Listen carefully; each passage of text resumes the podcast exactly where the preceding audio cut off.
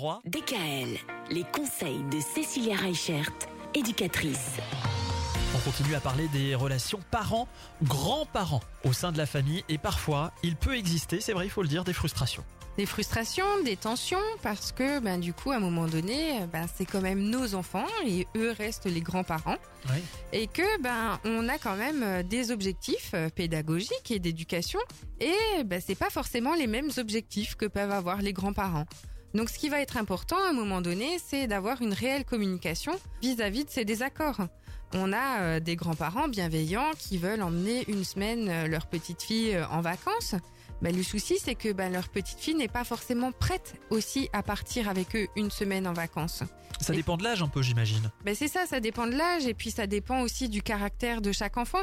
Il y a des enfants tout petits, ils vont pouvoir aller passer euh, une semaine, 15 jours chez les grands-parents, mais il y en a d'autres qui sont pas du tout prêts. Et souvent, ben, les grands-parents, ils le prennent ça pour eux et pas forcément en pensant au bien-être de l'enfant. Bien sûr. Donc ce qui va être important à un moment donné, c'est quand vous êtes en désaccord avec vos parents ou avec les grands-parents, c'est d'arriver à en discuter et comprendre aussi le point de vue de chacun pour arriver à avoir des objectifs éducatifs qui sont communs. Bah voilà, la discussion. Le Tout vient de dialogue, là. la Le dialogue. communication.